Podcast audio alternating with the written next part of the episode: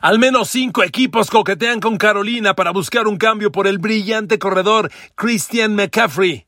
En Nueva York, los Giants evalúan cambiar a Saquon Barkley, un corredor que urge de un nuevo inicio en otro uniforme. Y en Minnesota, donde le han pagado 180 millones de dólares a Kirk Cousins, se preguntan si vale la pena otra vez extenderle el contrato o buscar un nuevo inicio. Queridos amigos, bienvenidos a mi podcast. Un abrazo. Gracias por su compañía en todas las redes sociales, donde quiera que me favorezcan con su sintonía. Spotify, Google, Apple, YouTube, Amazon Music. Gracias. A ver amigos, el mundo de la rumorología está entrando a su mejor momento en la NFL. Y no va a parar hasta que el 16 de marzo arranque la agencia libre.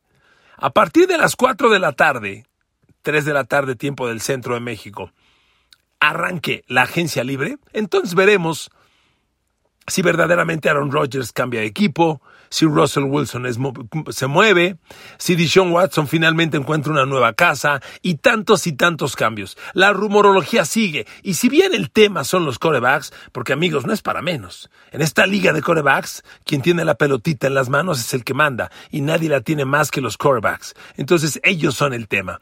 Pero hoy le quiero hablar, si bien de otro coreback, Kirk Cousins, le quiero hablar de Christian McCaffrey, un corredor excepcional un corredor elite, un corredor que sí hace diferencia en el campo de juego y por el que se reportan, de acuerdo a insiders muy bien calificados en los Estados Unidos, que hay al menos cinco equipos evaluando un cambio con las Carolina Panthers. A ver amigos, Christian McCaffrey es un corredor que hace dos temporadas entregó dos mil yardas, mil corriendo y mil en recepciones. Eso es una barbaridad, una brutalidad. En esta NFL, en esta LFL tan especializada, alguien que te dé dos mil yardas, mil en cada uno de los rubros, es increíble. Miren, la liga se ha vuelto tan especializada que casi casi necesitas un jugador para cada condición de la jugada, para cada jugada que viene. Hay corredores para primero y diez, corredores para segundo y diez, o para tercero y uno, o para tercero y veinte. O sea, cada jugada requiere distintas cualidades. Les he platicado varias veces, la función de corredor, pues parece una, ¿no? Corro el balón, ajá, sí, corro el balón que entre los tackles, como Derrick Henry, o por fuera de los tackles, como Tony Pollard de los Cowboys, o eres receptor, corredor receptor como James White de los Pats, o eres corredor que se queda en el backfield para bloquear y proteger al coreback. Son cuatro funciones, al menos, las que hace un corredor. Y hay equipos que usan cuatro corredores, que tienen un corredor para sacarlo como receptor atrapando pases, otro corredor para correr entre los tackles, otro corredor, bueno, ven a Dallas. Ezekiel Elliott corre entre los tackles, Tony Pollard corre por fuera de los tackles. Punto. Así. Y Dallas no tiene, si bien usa a Tony Pollard, no tiene un especialista corredor receptor, aunque a Tony Pollard lo usa para eso. Hay quienes tienen otro corredor receptor, como los Pats en James White uno de tantos ejemplos que hay. Eh, eh, ah, cuando tienes un jugador como Alvin Camara, que corre por donde quieras y atrapa pases, cuídalo mucho. Pocos como Alvin Camara. Y uno como Alvin Camara es Christian McCaffrey. Mil yardas corriendo y mil yardas atrapando en el 2019 es algo impensable y vale mucho.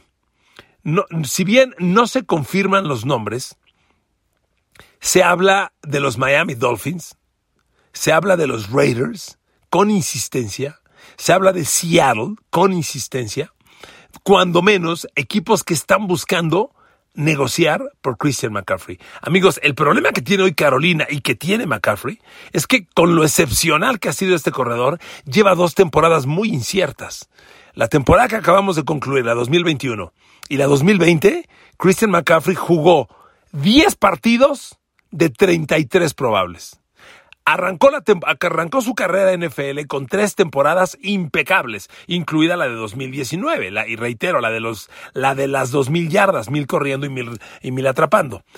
Y en esas tres primeras temporadas jugó 48 de 48 partidos probables. Increíble que con esa exigencia tenga tal durabilidad. Pero, repito, las últimas dos campañas las lesiones le pegaron. Y jugar 10 de 33 es muy pobre, es menos del 30%. Por eso hay incertidumbre. Si alguien lo conoce bien, es Carolina. Por eso Carolina sabrá si vale la pena cambiarlo, que tal vez ya inicie el declive, el declive por el exceso de golpeo, o quedárselo. Porque si hoy ofreces a cambio a Christian McCaffrey, te vale una de draft, una primera y una segunda de draft fácil. Primera de este año y segunda del año entrante, no lo dudo. Y hoy en día eso es mucho. ¿De acuerdo? Y luego puede ser Carolina, un equipo que ganó 5 y perdió 12 la temporada pasada. Si bien Carolina enseñó cosas interesantes que fueron del lado defensivo, Carolina enseñó cosas, la línea frontal muy interesante. Estos chavos nuevos, este muchacho Matos Gross, muy interesante. Shaq, Thompson, su linebacker de siempre, un cuate súper aguerrido, súper rentable. Pero miren amigos, la pregunta es si Carolina tiene equipo para competir el año entrante o sigue su etapa de reconstrucción y mejor busca un cambio como el de Christian McCaffrey que valdría la pena. La gran bronca de Carolina pues es que no tiene coreback. Sam Darnold, la temporada pasada, a pesar de todo, le dejaron la titularidad 12 partidos y Darnold lanzó 9 envíos de touchdown, menos de uno por partido. Y le interceptaron 13, casi uno y medio por juego. Así no se puede. Bueno, no casi, uno y medio por juego. Así no se puede. O sea, es un, no hay coreback en Carolina. Pero si tienes a Christian McCaffrey, si no hay coreback, no vas a ningún lado, lo sabemos todos. Pero McCaffrey puede ser una moneda de cambio muy atractiva, sumamente atractiva. Entonces, ahí está el tema. Y, yo les pido que evalúen a Christian McCaffrey, por ejemplo, por ejemplo, en Miami. O sea, ya a tu Atago Bailoa le diste Davante Parker, le diste Jalen Waddle, le diste Mike Gesicki, que ha resultado interesantísimo el cerrado, y le pones ahora un corredor receptor como este, Dios mío, Dios mío. Porque amigos, en esa temporada que Christian McCaffrey tuvo las 2.000 yardas combinadas, ¿sabe cuántas veces tocó el balón en la temporada? 400 veces. 400 veces en 16 partidos son 30 toques de balón por juego. Prácticamente. Amigos, 30 toques de balón, sean acarreos de balón o, recepciones de, está cañón. Por eso le repito, la pregunta de hoy es si ya reventó McCaffrey y estas dos temporadas son un reflejo de lo que sigue, que es su declive, o continuará rindiendo. Apenas tiene cinco temporadas en la NFL. No es nada. Realmente no es nada, pero la posición de corredor es, pues tal vez la más castigada en la NFL. A nadie le pegan tanto como, a un corredor. Perdóneme, a nadie. Y el, el, desgaste puede ser muchísimo. Y esta estadística es contundente. Jugar 10 de 33 partidos es menos del 30%. Entonces no es una cifra interesante. Pero mueve a Christian McCaffrey. Ponlo en un equipo donde haga falta un corredor receptor. Como decíamos, en los, en los Dolphins. Ponlo en los Raiders. ¿Te imaginas Christian McCaffrey en los Raiders? Por favor. Haciendo combinación con Josh Jacobs. Fantástico. Josh Jacobs es muy poderoso, sobre todo dentro de los tackles. No es tan rápido para correr fuera de los tackles, pero por dentro es poderoso. McCaffrey la solución. Con la combinación de estos dos, agárrate. Agárrate. Entonces, amigos, ahí está Christian McCaffrey como una de las alternativas serias, insistentes, para cambiarlo de equipo. Y pues yo no la descarto, ¿eh? Yo no la descarto. Segundo tema. Saquon Barkley. Miren amigos, Saquon Barkley atléticamente debe ser de los atletas más espectaculares que tiene la NFL. Por eso cuando llegó a la NFL dijimos, Dios mío, viene un Superman. El problema con Saquon Barkley, pues han sido las lesiones. A ver, Saquon Barkley lleva cuatro temporadas en la NFL, una menos que Christian McCaffrey. Pero de las cuatro temporadas, solo en la primera jugó los 16 partidos.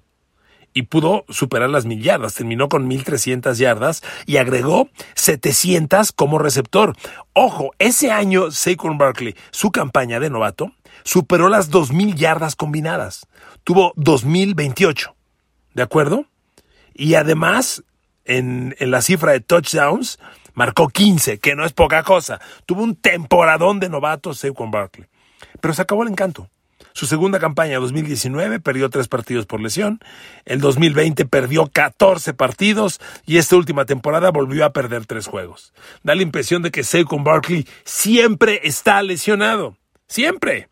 Además tiene, eh, empezó a generar una, una tendencia al fumble que es gravísimo para un corredor. Pero miren amigos, si bien todas estas cifras no son ah, promisorias, si yo le preguntara en voz alta a la NFL, levante la mano quien quiere darle una segunda oportunidad a Saquon Barkley, le aseguro que no menos de 10, tal vez 15 equipos levante la mano. Lo amerita. Lo amerita porque es un atleta fenomenal que ha tenido no quiero decir mala suerte, pero no ha tenido muy buenos números. El problema que tiene Nueva York es decidirse si realmente va a hacer el cambio o no. Brian Dable es su nuevo coach. Viene de los Buffalo Bills. Un genio brillante, coordinador ofensivo, muy interesante. Me encanta la llegada de Dable a los Giants. Pero Dable ya dijo que se queda con, el, con Daniel Jones de coreback. Híjole, y es una decisión muy atrevida, sumamente atrevida. Tan mal Daniel Jones como Saquon Barkley, honestamente. Y Saquon Barkley carga el nuevo contrato que le dieron los Giants, que no es cosa fácil. Saquon Barkley firmó un contrato por 60.9 millones de dólares y el señor va a ganar 50 millones sus primeras cuatro temporadas. Y, y es muy difícil que un equipo asuma un contrato tan costoso con un corredor de alto riesgo, las lesiones. Pero, le repito, se llama Saquon Barkley. ¿Quién no quiere darle una segunda oportunidad? Para mí, Barkley tiene que salir de los Giants. Ya ahí las cosas no caminan. Busca otra oportunidad. Él, en cambio, en, en, compensación, no es tan costoso como Christian McCaffrey, va ni cerca. Nadie va a dar a los Giants una primera de draft por Saquon Barkley. Veo difícil que den una segunda, ¿eh? Tal vez una segunda, yo más bien veo una tercera en mi apreciación, en mi apreciación. No soy general manager y es mi apreciación. Pero sí creo que Saquon Barkley necesita una refrescada, necesita un cambio de aires, necesita, y un cambio de aires es irte a la conferencia americana. Un corredor de la nacional de este calibre no se queda en la americana. Pero imagínate irte a la americana con Búfalo. Por ejemplo, los Bills, una de las pocas cosas que tienen que pulir es el juego terrestre. Imagínate Saquon Barkley a los Bills. Saquon Barkley a Cincinnati como complemento de Joe Mixon. Joe Mixon es el clásico corredor de potencia que corre dentro de los tackles, atrás de la línea de scrimmage. No es tan veloz para correr fuera de. Ahí usarían a Saquon Barkley y como receptor. Y esa combinación, Joe Mixon, Saquon Barkley, sería fantástica, claro. Con la condicionante va a jugarse con Barkley los 16 partidos u otra vez se va a lesionar. Ese es el tema. Pero amigos, varios equipos están cuestionando a los Giants por un cambio. Y yo creo que es momento de un cambio de aires para Barkley, para los Giants, ya. Este matrimonio no funcionó, ya. Un cambio, un cambio. La bronca es quién va a aceptar ese contrato o si Saquon Barkley, al llegar a un nuevo equipo, va a aceptar la reestructuración de contrato, que ese es un tema nada fácil. Este año los números de Saquon Barkley no son, no son despiadados. O sea, el, tipo va a cobrar 7 millones 217 mil dólares. A ver, Ezequiel le cobra casi 16. 7 217 es una cifra interesante para un corredor que urge, urge un nuevo inicio. Y a mí este rumor de que Giants explora un cambio por ser con Barkley me parece muy real, muy alcanzable. Ojo, atentos, le repito, un cuadro, miren, cuando un corredor, perdón, perdón por divagar, cuando un atleta de grandísimo nivel como este puede ser canjeado, Olvídense que se ha canjeado a un equipo de tu misma división, eso nunca pasa. Casi nunca a otro equipo de tu misma conferencia.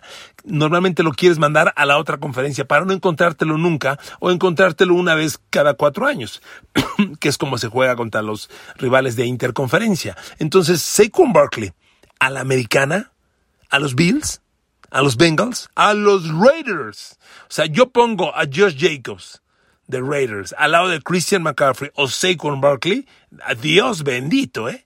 ¡Qué combinación! De verdad. ¡Qué combinación! Los Chargers, si bien tienen un gran corredor receptor, el mejor de la liga en Austin Eckler, en realidad Austin Eckler carga solo todo el potencial terrestre. Yo no vería descabellado McCaffrey o Saquon Barkley a los Chargers para Amigos, tener un corredor receptor y, o tener dos no te hace ningún daño. Se, complementarían en el juego terrestre. Eckler es, es, un buen corredor, aunque no es espléndido corriendo la bola. Su gran virtud es corredor receptor. Y agregar cualquiera de estos sería fascinante, fascinante. Le digo, el número de, de, de, salario de Barkley tampoco es exagerado. La bronca es quién se va a atrever, quién se va a atrever a tomar el riesgo. Porque con Barkley nos ha demostrado que es uno de los jugadores más frágiles de la NFL. Termino dándole este dato. De los últimos 33 partidos, Saquon Barkley ha jugado 15. ¿Ok? De los últimos 33 partidos, o sea, no es poca cosa. Mismo problema de Christian McCaffrey, que de los últimos 33 ha jugado 10. A ver, otro dilema que hay en la NFL, amigos. Kirk Cousins. Usted sabe que Kirk Cousins desde que llegó a Los Ángeles, a los Minnesota Vikings, ha cobrado ya, déjeme darle la cifra exacta, aquí la tengo. 140 millones de dólares y para el final de su contrato con los Vikings, que le queda un año, va a, va a haber cobrado 190, 96, 196 millones de dólares. 196 millones en los Vikings. Dios mío. La pregunta obligada, ¿y qué ha ganado? Respuesta, nada. ¿Saben lo que es increíble con Kirk Cousins? Este coreback, de las últimas siete temporadas, en seis, ha lanzado más de cuatro mil yardas. Y yo que siempre les hablo del balance, touchdowns, intercepciones de un coreback, Kirk Cousins siempre, desde que llegó a la NFL, bueno, desde que, desde que salió de, corrijo, desde que salió de Washington, siempre ha tenido un balance superior a dos pases de touchdown por cada intercepción. Y este año pasado fue una barbaridad, ¿eh? Lanzó 33 de touchdown, 7 intercepciones. Casi 5 a 1, rivalizando con Aaron Rodgers, mejor que Tom Brady, mejor que Patrick Mahomes. Pregunta obligada. ¿Y entonces por qué no llega a playoffs? ¿Por qué no gana en playoffs? Desde que Cousins llegó a Minnesota, ¿sabe cuántos partidos de playoff ha jugado? Dos. Un ganado y un perdido. Oiga, tiene a Justin Jefferson, Adam Thielen y corriendo a Dalvin Cook, pocos backfield y receptores en la NFL como ese. ¿eh? Justin Jefferson, Adam Thielen, a Dalvin Cook, no manches. Espectacular. Su línea ofensiva fue de las cinco mejores protegiendo al coreback y con Dalvin Cook bloquearon casi para dos, mil yardas terrestres como equipo. O sea, son cifras bárbaras. La defensa, a ver, Minnesota fue el segundo equipo con más capturas de coreback. Solo Pittsburgh tuvo más capturas de coreback que la defensa de Minnesota. Entonces, ¿qué carajos pasa? Amigos, lo que pasa es que Kirk Cousins y todo Minnesota no saben jugar su mejor fútbol americano en el partido más importante. Entonces, la pregunta obligada con el nuevo coach Kevin O'Connell, que llegó a los Vikings, coordinador ofensivo de los campeones Rams, que ahora toma este mando y que ya conoce a, a, Cousins, lo ha coacheado en el pasado.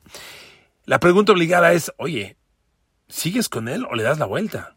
A ver, 196 millones de dólares cobrará Cousins de Minnesota para el final de esta temporada. Me refiero a todo el dinero que le haya pagado Minnesota que llegó con él. Le han firmado contratos dos veces, inmensos. El primero fue un contrato de tres años y 84 millones de dólares. Y ahora este de 66 millones por dos años. Son dos contratos, más bonos. Dios mío, es, es, es demasiado dinero, es, es una cifra insultante. A ver, le, le voy a dar un dato. ¿Cuál es el coreback? NFL que ha cobrado más dinero de sueldo? Pregunta interesante. ¿Usted lo sabe? Digo, a reserva de que se haya modificado el dato, porque lo, vi, hace más de un año, lo recuerdo.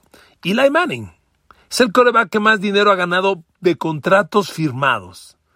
Arribita de 240 millones de dólares. Kirk Cousins 196. A ver, no me jodas.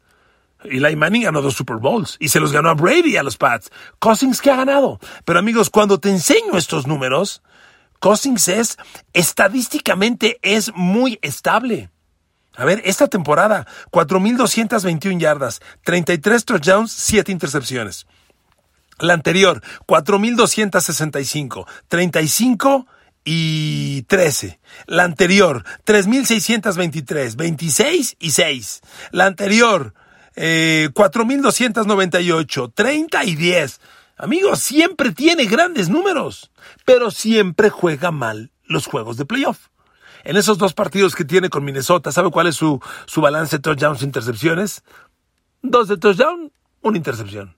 En dos juegos de playoff, dos de touchdown, uno por partido. No, papá. En playoffs tienes que jugar tu mejor fútbol americano. Y este es un coreback. Es, es, es algo así como Russell Westbrook en la NBA. Números y números y números. Triple doble, triple doble. ¿Y? ¿Por qué no ganamos si hay tanta belleza? Minnesota está evaluando si se queda o no con él. Seguramente se va a quedar, le repito, porque Kevin O'Connell, su nuevo coach de los Vikings, ya trabajó antes con Cousins y Minnesota sabe que cambiar de coreback no es un tema fácil, a menos que tengas un intercambio ya pactado y te quieras aventar el reto. Que digas va Cousins por Garoppolo, va Cousins por Carson Wentz, no lo sé. Porque Cousins, a pesar de estos números, cuando hablamos de los corebacks elite, no está. No está, punto. No le busquen, no está entre los quarterbacks elite. Entonces, la pregunta es, ¿qué va a hacer Minnesota? Miren, y es que el mercado de quarterbacks es tan incierto que nombres como Kirk Cousins, como Matt Ryan, están ahí.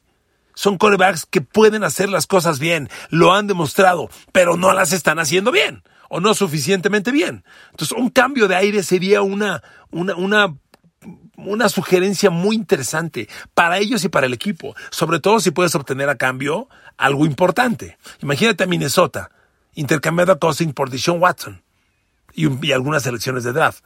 Pues no estaría mal. No sería despreciable. Y a Cousins un cambio de aires no le caería mal, porque le repito, los números los tiene. Con estas estadísticas demuestra que puede jugar a gran nivel. ¿Por qué no juega así en playoff? Ese es el maldito misterio. Amigos, la NFL sigue fabricando rumores y los rumores son la antesala de la noticia. Perdón lo reiterativo, pero lo son. Concluyo con lo último de Aaron Rodgers. Es que es increíble, todos los días da nota. Lo último de Aaron Rodgers. Ya dijo el señor, o, a, sus fuentes más cercanas, que lo que, lo que él quiere es ser el jugador mejor pagado la NFL y por un amplio margen. ¿eh? Amplio margen. Ahí está claro. Así se las dejo. Los mejores insiders de la NFL están reportando esta versión. Si yo fuera los Packers, me urge, me urge cambiarlo de equipo. Porque las tres primeras de draft que me ofrecen hoy, a lo mejor mañana se devalúan.